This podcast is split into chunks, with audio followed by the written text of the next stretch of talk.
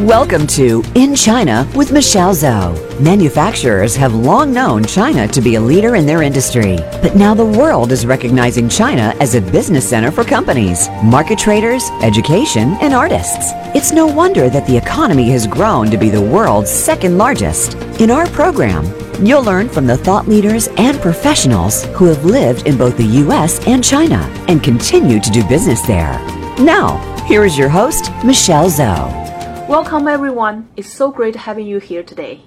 You are listening to In China with Michelle Zhou, and I'm your host, Michelle. I'm the founder and CEO of Pacific Technologies Consulting Group. We help American and Chinese organizations learn from each other, bridge their needs, and grow their businesses internationally. You can contact me at our company website, ptcgconsulting.com and I always welcome you to connect me on LinkedIn. Today, we have Mr. Ming Zhang on the show together with me. He's a world renowned, award winning designer and the founder of MZA Architecture. We're going to discuss about the development in the US and China, especially how China developed its cities, and as an architect working with Chinese clients on projects with China, how the experience looks like and what tips you should know. And in the meantime, we will also compare with the US architects and the development here so that we have a picture of how the differences and the commonalities between these two countries. Welcome to the show, Ming. Thank you, Michelle. Yeah. Let's start with your introduction. Can you briefly talk about who you are, what you are doing? Yeah. Well, as you mentioned, my name is Ming Zhang, and uh, the president of uh, MZA Architecture, headquartered in uh, Bellevue, Washington, and uh, also have an office in Shanghai. And we uh, focus on commercial, hospitality, and multifamily office projects globally. Mm-hmm. And uh, our two biggest markets are in, in Northwest U.S. and also in China. Mm. And China is uh, not just one corner of China; it's uh, yeah, China everywhere. Is, uh, yeah, I've been design work in China over sixty cities. You know, 135, more than 130 projects. Yeah, wow. in the last uh, maybe 20 some years. Yeah, yeah. So you are living in the U.S. for many many years. Can you also give us a little bit of background of how you got into this industry, uh, okay. your experience side? Okay, I uh, learned architecture in China and uh, get a bachelor degree. Then have opportunity apply the scholarship and uh, enter the Illinois Institute of Technology, Chicago, for graduate study in architecture. And uh, very fortunately, uh, my professor is a very famous uh, high-rise expert in the world, and Myron Goldsmith uh, and Chicago, everybody knows is the they call the hometown of high rise. You know, mm-hmm. uh, it's a birthplace of high rise in the world. So naturally, my research area is always in the in high rise buildings. I think that's kind of a uh, if I looking back, probably influenced when I was a kid. You know, when I was 10 years old, and I visited Shanghai to visit my relatives, and uh, able to see the Park Hotel, Guoji Fandian, which is 24 stories, which uh, tallest building in the 70s in China. So in the 70s, yeah. So I'm so shocked by the height, and uh, so I guess that's drawn my curiosity and interest in, in learning architecture later. Yeah. Uh-huh. And when you come to the U.S. for your master degree in architecture, when was that? It's in went to U.S. in 1986, and I'm uh, old. and uh, but the architect, I'm uh, still young. Yeah. Yeah, with so many projects you have done accomplished, yeah. that's uh, really amazing. So that tells us how many years of experience yeah. of being an architect and uh, really being very hands on many projects. Uh, and I know that you have experience working for large companies, uh, doing big projects in your early career. Yeah. Then you have your experience of owning your own companies. Can you also give us a little bit of background on yeah. this career path you have went through? Yeah, like I said, I studied in a research studied on the high-rise building design, and uh, when I was in graduate school, then when I graduate, naturally I'm shooting for the large architectural firm, so they have a chance to design high-rise buildings. So, so I applied uh, uh, Callison, you know, the, in Seattle, which is one of the biggest firm in the world, and uh, so luckily be selected. And I from there I just started uh, doing uh, projects I dreamed of, you know, local high-rise buildings, and then in the mid 90s, you know, the China really opened the doors, uh, represent the firm, open the market, open the design projects, you know, study design high-rise projects in China. So since then, I'm always doing the project both sides, never stopped. Flying across the Pacific Ocean all the time, right? Many times, yeah, and uh, changed my passport, you know, f- f- f- uh, six passports now, yeah. Wow. yeah. um, yeah, I think you are very lucky. You picked the right cities to live. Yes. To start your career, and Oh. then the right um, timing for China. exactly. The Chinese said right place in the right time, right people, right? So yeah, I mean, learning high rise in Chicago, which is the best place to learn high rise. Seattle is the most beautiful place to live and the most uh, economic, Booming uh, booming area. city, and uh, so it's in the last, you know, all these years, twenty years. So, and China is another way in a much bigger scale, you know. So as architect, we are very fortunately, I mean, seriously, for a Chinese architect, there's no history before have this. Probably no history after this. It's just uh, this 30, 40 years is uh, just incredible for the human history in China in terms of development and construction and every, every area. Yeah. Yeah, I think uh, since the late 70s, I would say really starting from the 80s. 80s, yeah. Right, then we see cities change. It's not just cities; the whole country, country, yeah. has been changing dramatically. Yeah. Many places, uh, it's like uh, wiping out all these old buildings Yeah. and start with uh, new shining high-rise. First is new cities, Right. uh, then new township, then new high rises. That's a much bigger scale in the planning compared with here. Yeah, but the U.S. is much more matured market. Right. uh, which is a different situation. So high rise of a 35, 30 story individual high rise here is a big project already. But in China, it's a kind of small everywhere. project. Yeah. and the other thing is, I think, just compare U.S. and China. We talked about, uh, you know, that's the time the whole country is developing in a large environment. But on the other side, the mindset is very different. The way how people are looking at uh, developing the cities is very different. Can you also give us a little bit uh, your own personal view about uh, when you're working with the different uh, sides, right? Yeah. Development, uh, no matter it's government or developers, yeah, what you experienced. Well, um, generally speaking, I mean, Chinese government agencies first is very strong because they are really uh, uh, in control of the all the real estate development you know, in, in a certain degree, especially design in approval. And the city planning, right? Yeah, yeah. And uh, in a certain degree, not only just the planning, but it's, it's the individuals, like mayor, the the big leaders. leaders really have a lot of influence in the whole cities, you know, planning and uh, even important building design. They they can prove that, you know. Okay. In U.S., it's a system, so we just go through the system. Takes a much longer process. You know, in, in, U.S., like Seattle these days, uh, schematic design approval takes uh, 15 months to 18 months. In China, no more than two months. You can see the speed is very different. Yeah. In China, the leaders uh, have big influence on yeah, each project. Yeah, yeah. yeah. So that's one. Another one is you know the Chinese because China has been so poor, so slow for you know, several generations and centuries. So when the 1980s, when the door opened, they see so much difference, so much contrast between them and the outside world. So every area, every industry, people have a mentality like to absorb, learn from outsiders. Mm. So the same thing applied to the real estate and the design. Most developers, clients, governor, they really welcome all these creative ideas. They don't like box. They want something very unique.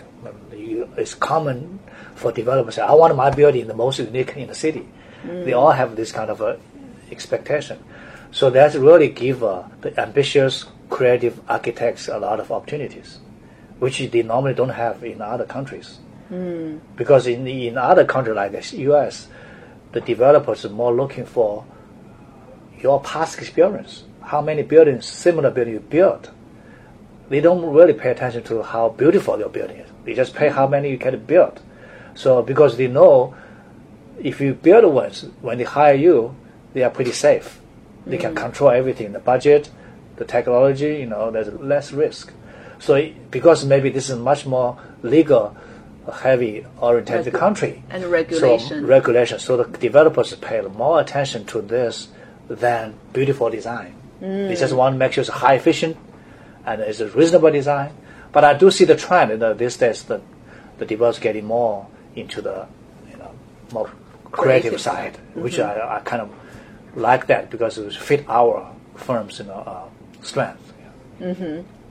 Yeah, so China gives a good environment for young architects. Yes. Yeah, who Yeah. are very creative and ha- have ambitions. yeah, yeah. I mean, not only young, but any architects, some established, like well-known international firms, they get a chance there now because uh, they're open to everybody.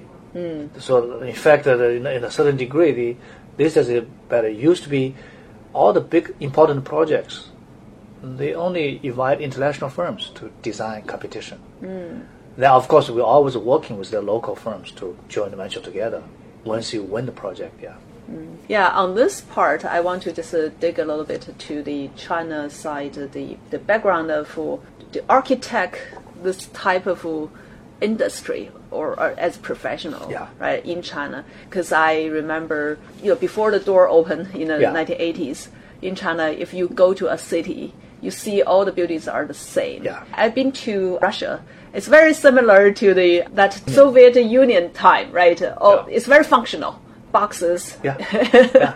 yeah, that also reflected uh, because so many years in that type of situation. Yeah. That's why there's not many architects Yeah. in China. Yeah. Or if there are, uh, there were tho- those people are more like uh, just building the functional yes, kind yeah, of buildings yeah, people. Yeah, that's true because uh, China is just so much short of architects when they open the door because they don't have that training for long, over ten years. They cut this uh, major in the colleges, but there's so many, so many new work. That's why they invite all the international firms to participate.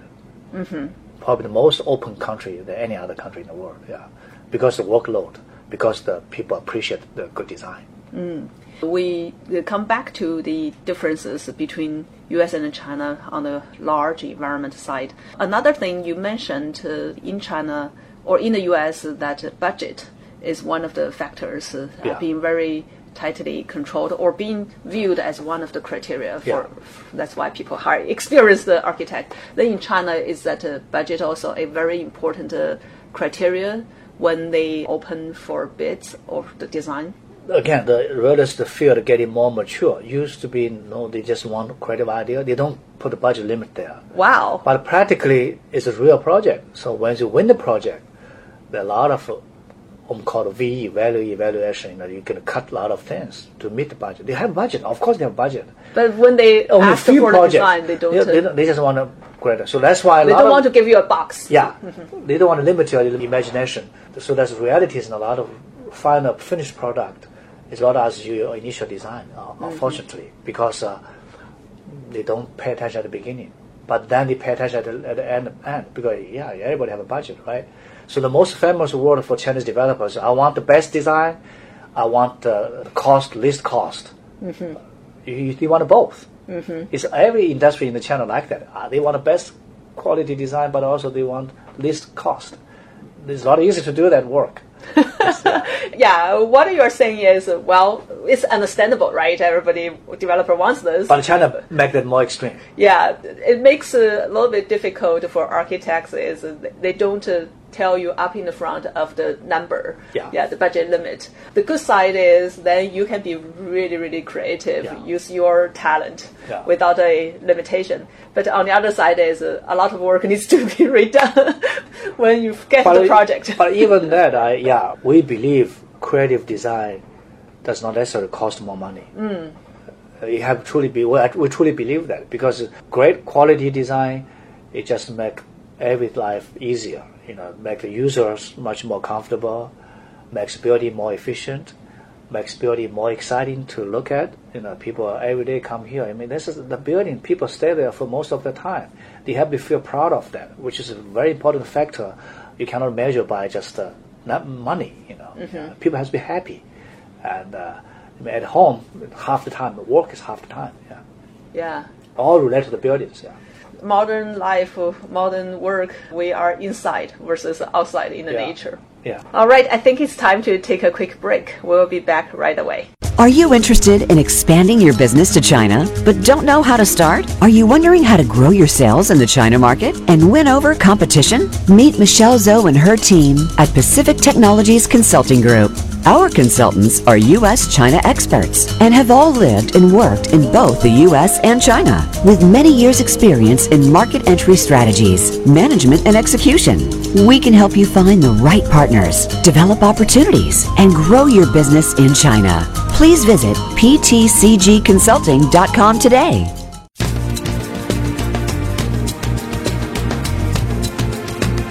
You are listening to In China with Michelle Zhou. To call into our program today, please call 1 866 472 5790. That's 1 866 472 5790. You may also send an email to info at ptcgconsulting.com.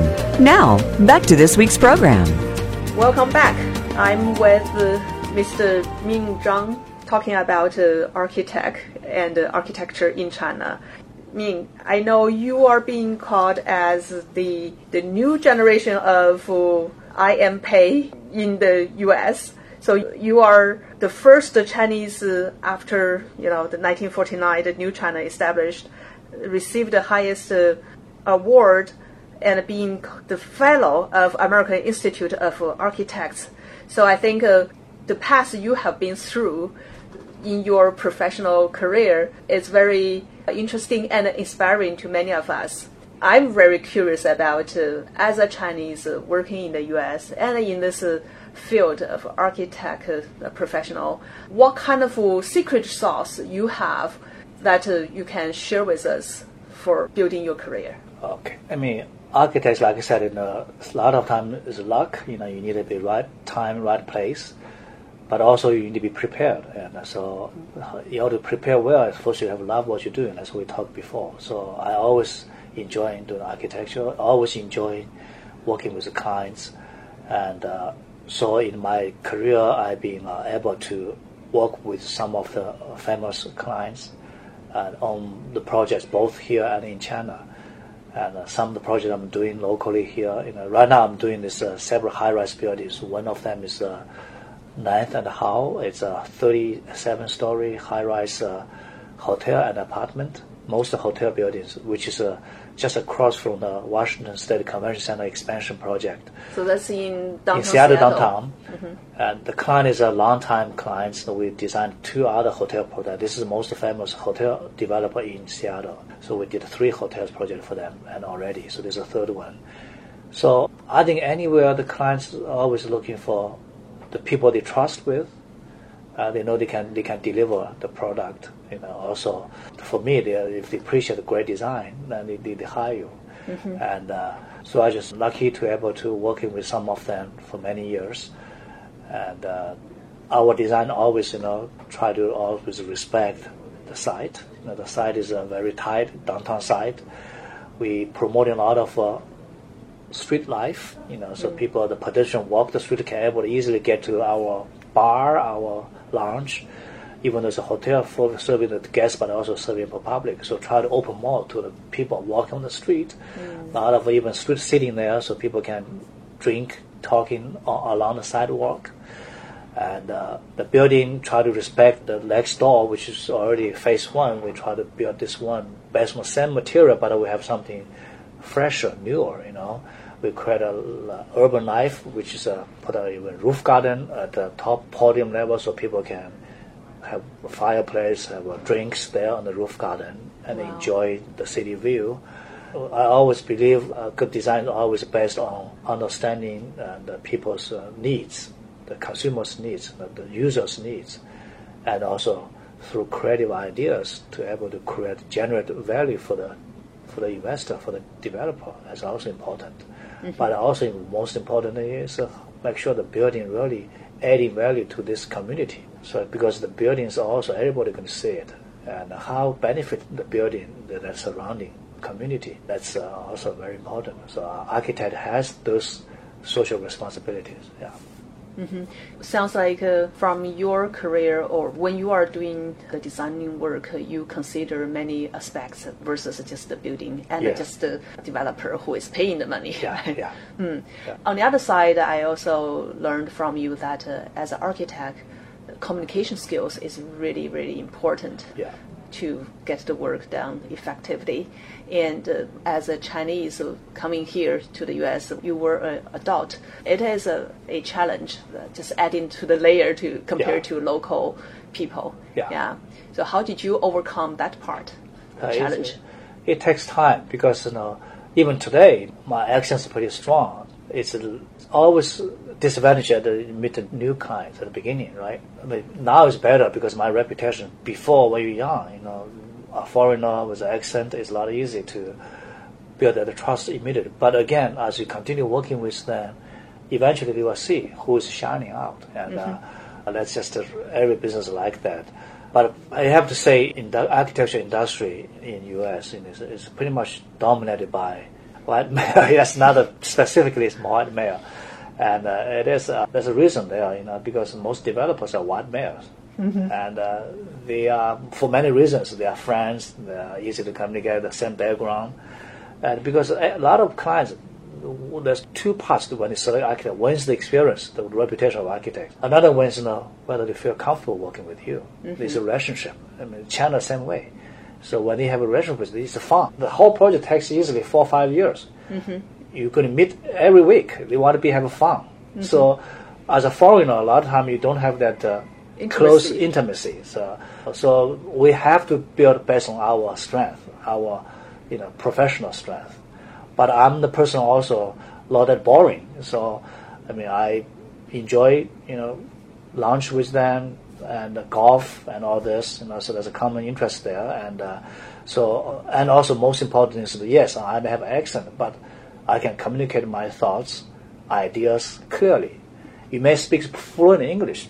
We all know that situation. You, are good at English in the language, but doesn't mean you're good at the ideas. Yeah, so and how do you make sure your right? ideas, the points, be clearly demonstrated out, and also have a beautiful, you know, graphic presentation. You know, architect is a graphic guy. We need to make sure I can sketch in front of a client about what his thought, about my thoughts. So those kind of means of method really help bridge the gap.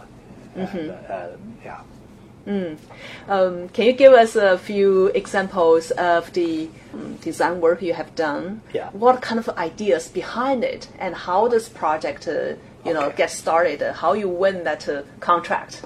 Well, for example, I know you live in the city of Redmond, and uh, I designed a city Redmond City Hall. Yeah, I pass a, by that building every day yeah, and love it. yeah, thank you. It's early 2000s, and we don't have much public project experience before. But the beauty of public project in U.S. is they also go through competition, you know, bidding. Not like private company don't do that. So because through the public bidding process, we decided to enter the competition because it requires some design competition. Our strength is design ideas. Mm-hmm. If we only look at our qualifications, we may not be selected. But this time they're looking for design, so we decided to enter. 14 firms from whole U.S. nation applied, and we will likely be selected final three because our ideas. Then in the final three firms, we are competing with big firms like NBBJ, ZGF. This is most famous firms in the U.S. So us, you know, much you know less reputable than them. But then we three firms doing a more in-depth design concept competition. Mm-hmm. So my concept stand out enormously. The 11 judges all vote us as the first one. Wow. All the city, they open to the citizens. 85% citizens put us as in a, first place. They give the city staff to vote. So three votes, we all in the first places. Why? Because we really get what City Hall is essential about. Because again, it benefited from my Eastern philosophy and aesthetic and knowledge. I believe in the harmony between people, building and the nature. Mm-hmm. That harmony is very is philosophy for Asian. So I apply this one to this building. Make sure this building fit the because it's next to a park, the river fit very well with the park. Make sure the building is also serving the people because the city hall is about serving the, the community, the serving the citizens. We create this grant, we call it common community living room space. So we tied the office function together. Uh, this space become a 24 hours activity center. The, the, community people can register for some of their own events, the parties. They can do that evening. They can do a concert there. They can do birthday party. They can do a community discussion. So really serving the people, not just come here to work. Mm-hmm. That concept really, I think, hit essential for everybody. You know, mm-hmm. because citizens want something they can be proud of, they can be used for. Of course, the staff want some beautiful environment, healthy, and this is also LEED in a silver building. So a lot of healthy design method into the building system. Yeah, yeah definitely that building and the surroundings served that goal because yeah. uh, I am a resident there, and uh, a lot of the residents are hanging out uh, in that building, yeah. inside or outside, right? Yeah. At the trail nearby. So it's really the place that uh, in Redmond we go to. Yeah. And uh, recently, I'm designing Zhengzhou East District, is Zhengzhou Center. So that's in China, in Henan China, province. Henan province, which is the tallest building in the city, you know, 350 meters tall and uh, which is a major, major mixed-use development, and uh, three major towers, you know, with an office, hotel, retail center, and uh, tied with a subway system, connect with the central park in, uh, in front of it. So it's become a landmark building for the city. That's what we want, you know. And, and the whole design also, a landmark building doesn't. You may have a height, but doesn't mean you become landmark. You have to. What's the concept? What's the story? So this design, we really try to understanding what is Zhengzhou, what is Helan about. So I took one day in the Helan Museum just to look at all these ancient treasures that province uh, and understanding the history, the culture, the art about that region. And we come up with this uh, great concept inspired by ancient uh, treasure 2,500 years ago. So the building form, the shape, is transferred smoothly from a round shape to a square shape and almost like that. Uh, traditionally, is almost like that drinking vessel, you know, mm. uh, but it's much bigger scale. Of course, this building form inspired by the history, of the culture, but also it's very reasonable, very logical for super tall buildings because it's a symmetry building. Mm. So structurally, it's a symmetry. But for tall building, it has be, symmetry is the most efficient, cost-effective structural system. So that symmetry really plays a very important role in this building design concept and efficiency because a square shape always much more efficient than any odd shape, you know. And then we introduce all this, you know, lot of uh, the green space, the healthy, you know, concept, you know, the people space, how to tie the office building with the mall directly, how to make sure take advantage of the height. We put a major lounge at the top of the building to enjoy the whole city view. Wow. So really, I have to again create a value for the city and also create a value for the developer. Is always our design, you know, goal. Yeah. Mm-hmm. So you really put people in the center when yes. you're considering the yeah, design. Because building is for the people. It's not for machines, and it's not a sculpture. It's, sculpture have 3D quality, but nobody inside. So that people can stay there for you know, many, many, many years. You know, how make sure people feel number one is healthy for them. Number two, they feel proud of. Number three, they feel uh, uh, fun. You know, mm-hmm. live or work inside. You know. Yeah, yeah. All right, we'll be come back uh, very soon. Let's take a quick break. China is now the second largest economy in the world. There are hundreds of opportunities for worldwide business professionals to start looking in China. From business leaders to manufacturers to artists and students, you need to discover these opportunities to grow your business and your career. Listen every week for In China with Michelle Zhou, Thursdays at 4 p.m. Pacific Time and 7 p.m. Eastern Time on the Voice America Business Channel. For business sake, you need to tune in.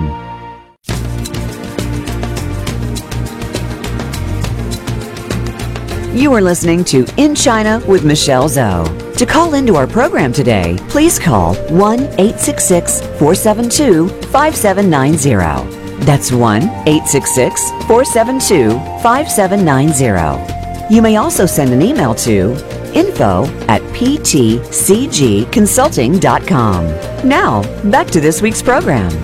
Okay, we're back. So before we took the break, uh, Ming, you talked about uh, some of the building designs as examples, and I think uh, you have done so many projects with your firm in China uh, during the past uh, 20 years. and maybe give us a quick rundown of the most important, uh, you know, famous projects that you have done. So people, if we go to China, we know these are the products from Okay. your company. Okay, it's been so long time, and uh, look at in the early days, some landmark building include the Grand Gateway Plaza in Shanghai, Xuhui, which is one of the earliest major truly mixed-use development, retail-driven mixed-use development in, in TOD project in China.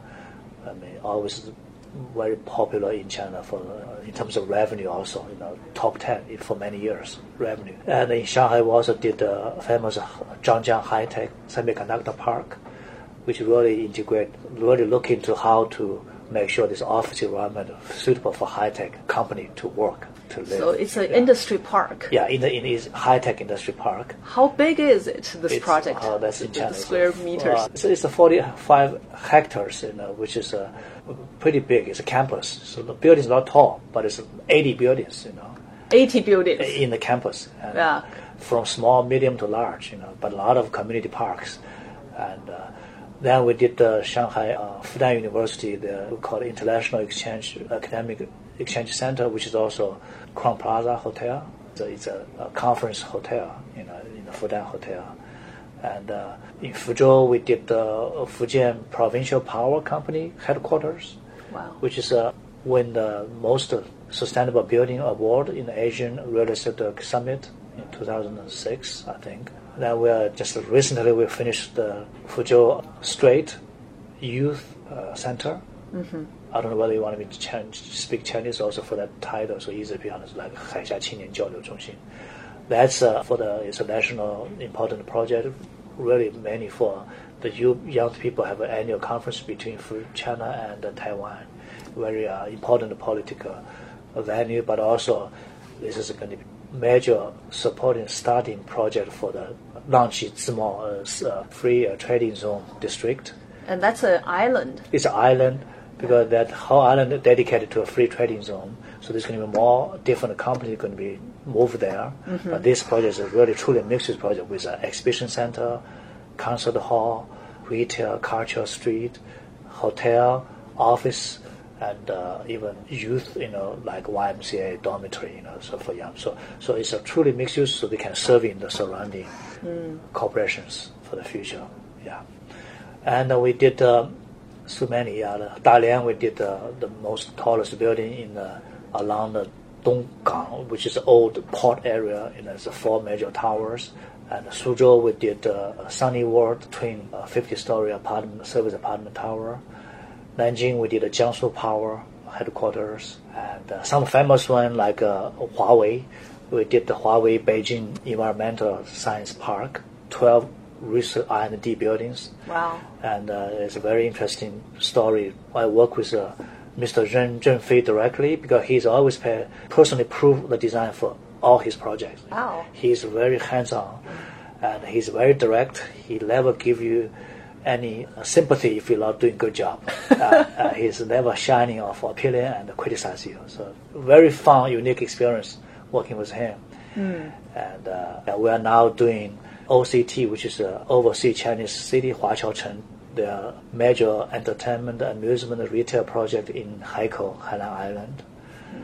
That's again a really, really big project. Yeah, yeah. We did another major big project in Hangzhou, which is uh, called uh, EFC Center, Europe American Center. We did a major five towers, two office towers, and three service apartments for this I have longtime friends. So it's a very successful project, and Alibaba, you know, rent, you know, some of the office building there already. Most all our I designed the U.S. center there, all filled by high tech companies. Yeah, because it's next to Alibaba campus. Amazing. Yeah. Wow, I, I believe as an architect, you can be very proud about uh, your past in this world and uh, left uh, lots of uh, landmark here. well, that's the f- exciting things and the proud things we have because uh, even we pass away, the buildings always remain. Mm-hmm. Yeah. yeah. But also a lot of uh, responsibility because you don't know who will measure uh, criticize if you do a good job. Well, I think uh, you have done so many projects in China, and uh, our audience uh, are the people who are interested in learning more about China.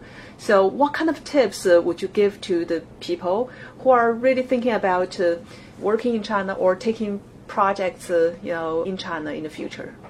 Well, China has been in the last 30, 40 years has been growing so fast and also has built up their system. So, like any other business, you know, takes time to be more succeed. Time is essential. You cannot expecting you go to China tomorrow, you can be very successful for right away or one year, two years. You need to be patient in doing business in China mm-hmm. because uh, people in China they want to build friendship first before they trust you yeah. give you work. That takes time. Always the relationship first, So, then yeah, I mean, business. It's universal, but China probably more pay attention to that. And so the best way for you to get a business there is uh, ideally you really know some trusted clients.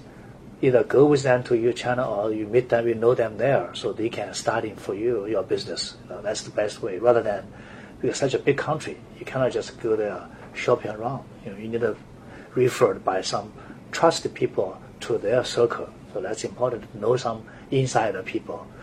So it's important to do business there. Uh, I have a question because I know a lot of those uh, China projects they really just open for bids from Yeah. all over the world. Yeah. In that situation, do we still need to find people do referrals, or is it just a very fair, open kind of process that everybody can submit Uh, their projects? That's another thing. Until you get inside, you know, you understand what's the complexity of that. Because uh, from the surface, it's a fair, right. but uh, still under the surface, there's many situations. I mean, some situations are very fair, and uh, I would say especially the major, major public projects, you know, and uh, they has to go through the fair process with a major judge to judge that. Some projects, if some individuals have much more interest in that project, like a mayor, you know, if he's very much paid attention to the project, if he, he likes one project design, it may be selected, you know. But uh, for developer, you know, they will look at depend how sophisticated they are. You know, the very sophisticated developer always choosing a good design, like hire them. If they're a lot unsophisticated, they may get your idea. Have some local firm doing the development, so they can have less fee. So that's uh, very complicated. That's why until you, whatever competition or a lot of competition, it's always best to have some inside connection there, so you understand the dynamics of the, the thing. So you're not going to run in that think you can just win by your design. Not always the case. Not always the case. Yeah. Another way is the one way to open that is uh, build some strong relationship with the local partners, like uh, local architects, because they always looking for great good design firm uh, globally. So they want to build relationship also. So if you can have some of that connection, they can give you a lot of referrals and also help you do a lot of things from the local side. Yeah, that's Okay. quite important. So we talked about uh, be patient, and we also talked about uh, you know build a relationship Yeah. and uh, find uh, The partners channel, or people, yeah, yeah, The, the right people to help you. Yeah, Mhm. yeah. Anything else? Well, most important is your again as architects, most the Chinese really value the the design ideas. You have to be confident you able to deliver something very special, but also very appropriate for that market, which it takes a lot of uh, skill set and also the one like myself has a better advantage because I know both sides needs. And uh, a foreigner, this common developer said uh, they may like the, the idea at the beginning, but it's difficult to make it work for China. That's very common in China. That's why they enjoy working with people like my type. That they really we of bring the both. When they say something, we understand quickly, and also the what's deep inside the meaning. And uh, but yeah, able to help them to solve the solution creatively is very important. And of course, as any other building, it's a very expensive process. So you need to be uh, competitiveness in, in the cost also is important for Chinese developers. Well, those are very very important uh, points we should uh, remember and we should pay attention to when Yeah, thinking yeah. about the China market. And I think it's not just uh, for you know architect uh, For any or- business. Yeah, for any business, Yeah. right? That's a similar kind And, of. and remember, China is a global market. Doesn't matter which business you are. Whenever you go to China to work in that, you are just pre- prepare.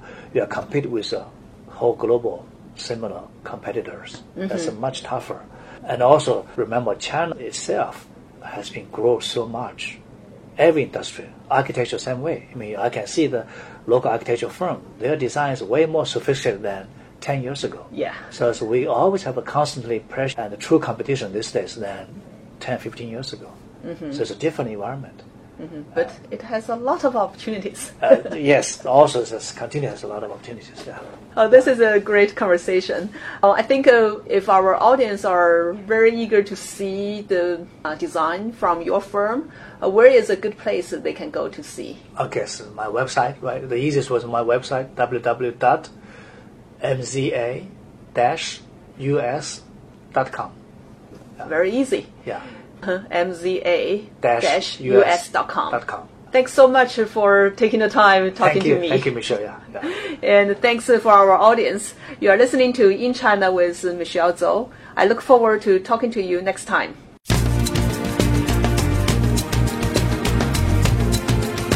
Thank you for tuning into In China with Michelle Zhao. Please join us for another edition next Thursday at 7 p.m. Eastern Time and 4 p.m. Pacific Time on the Voice America Business Channel. We'll talk again next week.